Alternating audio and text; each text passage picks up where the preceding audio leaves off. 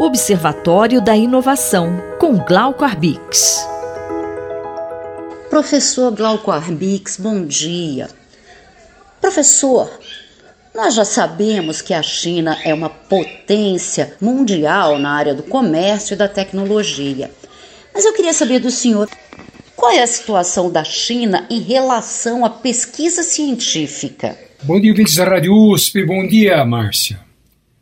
Vejo, a China que se esforça muito para investir em ciência, tecnologia educação, eh, acaba de ser reconhecida pela revista super famosa chamada Nature, uma das mais importantes do mundo da ciência, como o país em que os pesquisadores mais publicam artigos de alta qualidade em revistas especializadas sobre ciências, ciências chamadas mais duras, as exatas, as biológicas e mesmo as humanas.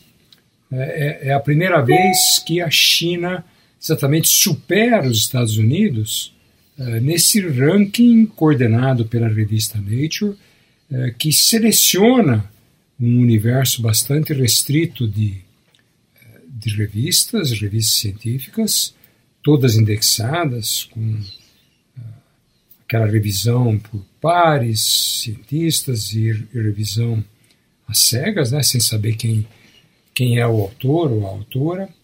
E uh, essa, esse feito é extremamente importante uh, para a China e acende um alerta para todos os países que tradicionalmente vinham liderando a, corrida pela geração de conhecimento novo na área de ciência, em especial os Estados Unidos, que já vivem uh, guerra comercial, industrial uh, e tecnológica uh, com a própria com a própria China, com consequências muito grandes uh, para todo mundo e para todos os, os, países, né?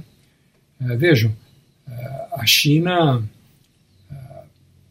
ao ser alçada ao posto de primeiro país do mundo, ela, na verdade, ela está dizendo, olha, Europa e Estados Unidos, eh, preste atenção eh, e eh, o que está acontecendo é um, não é somente que nós estamos ganhando capacitação, a gente está evoluindo, mas preste atenção porque vocês podem estar tá perdendo. Essa é um pouco a, compreensão de vários pesquisadores extremamente importantes eh, nos Estados Unidos que eh, estão muito preocupados com aquilo que eles chamam o declínio eh, da própria ciência americana, não somente diante da China, mas diante daquilo que ela sempre realizou, né, daquilo que ela fez, daquilo que ela apresentou no mundo.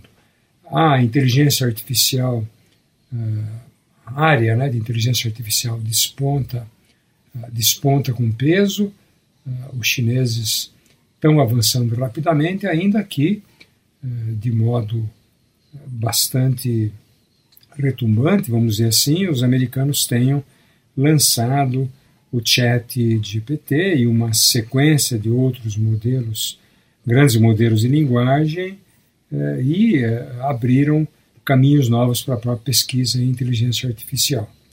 Ah, é, um, é mais um alerta, o Brasil eh, tem que ficar eh, extremamente atento a esse movimento, porque nós não estamos bem após uh, quatro, cinco anos recentes, a nossa ciência regrediu em termos de infraestrutura, em termos de investimento, em termos mesmo de capacidade de produzir, nós temos que recuperar esse atraso o mais rapidamente possível se a gente não quiser ficar muito para trás.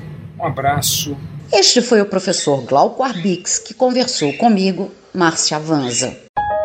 Observatório da Inovação, com Glauco Arbix.